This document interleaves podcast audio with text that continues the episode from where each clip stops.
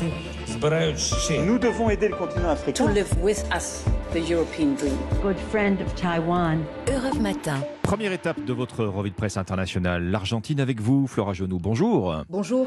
Les Bleus qui rient, Messi qui pleure, la presse argentine ne se remet pas de l'entrée ratée de l'équipe nationale au mondial. Le coup de massue, c'est ce que titre l'ensemble de la presse après la défaite inattendue de l'Argentine face à l'Arabie Saoudite 2-1 hier pour son premier match au Qatar. Le manque de réaction, l'absence de mise sous pression, une défense peu solide, l'Argentine a commencé le mondial de la pire des façons, enfonce le journal sportif Olé. Le pays passe de l'euphorie à l'incrédulité, la surprise est totale, renchérit Clarine, alors que l'équipe emmenée par Lionel Messi faisait partie des favorites pour le sacre. Le journal souligne la nervosité, le manque d'organisation sur le terrain qui met fin à 36 matchs d'affilée non perdus.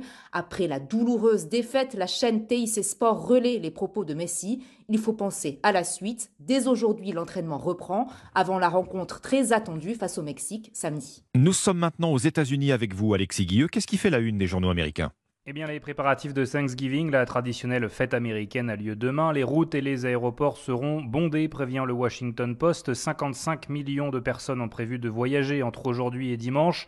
Dans les avions, on devrait revenir à une fréquentation proche de celle d'avant 2020. L'heure des retrouvailles, donc, pour les familles et des inévitables désaccords autour de la table, souligne Axios. Le New York Times s'interroge quels seront les sujets polémiques cette année? Le prix de la dinde, le coût exorbitant des vols ou les virus respiratoires, la grippe et le Covid qui circulent encore deux semaines après les midterms, Politico propose un guide pour dire des choses intelligentes à propos des élections.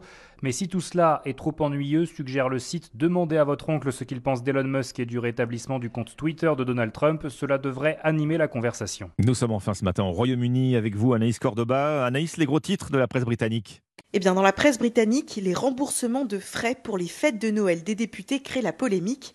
Comme le rapporte le Daily Mail, l'autorité de régulation parlementaire vient d'autoriser aux élus le défraiement de nourriture, boissons et décorations pour leurs événements festifs pendant la période de Noël.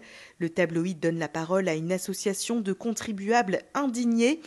Dans le Guardian, plusieurs députés britanniques s'insurgent eux-mêmes contre cette autorisation. Ils l'estiment injuste et déplacée dans le contexte actuel de crise et promettent de ne défrayer aucune dépense.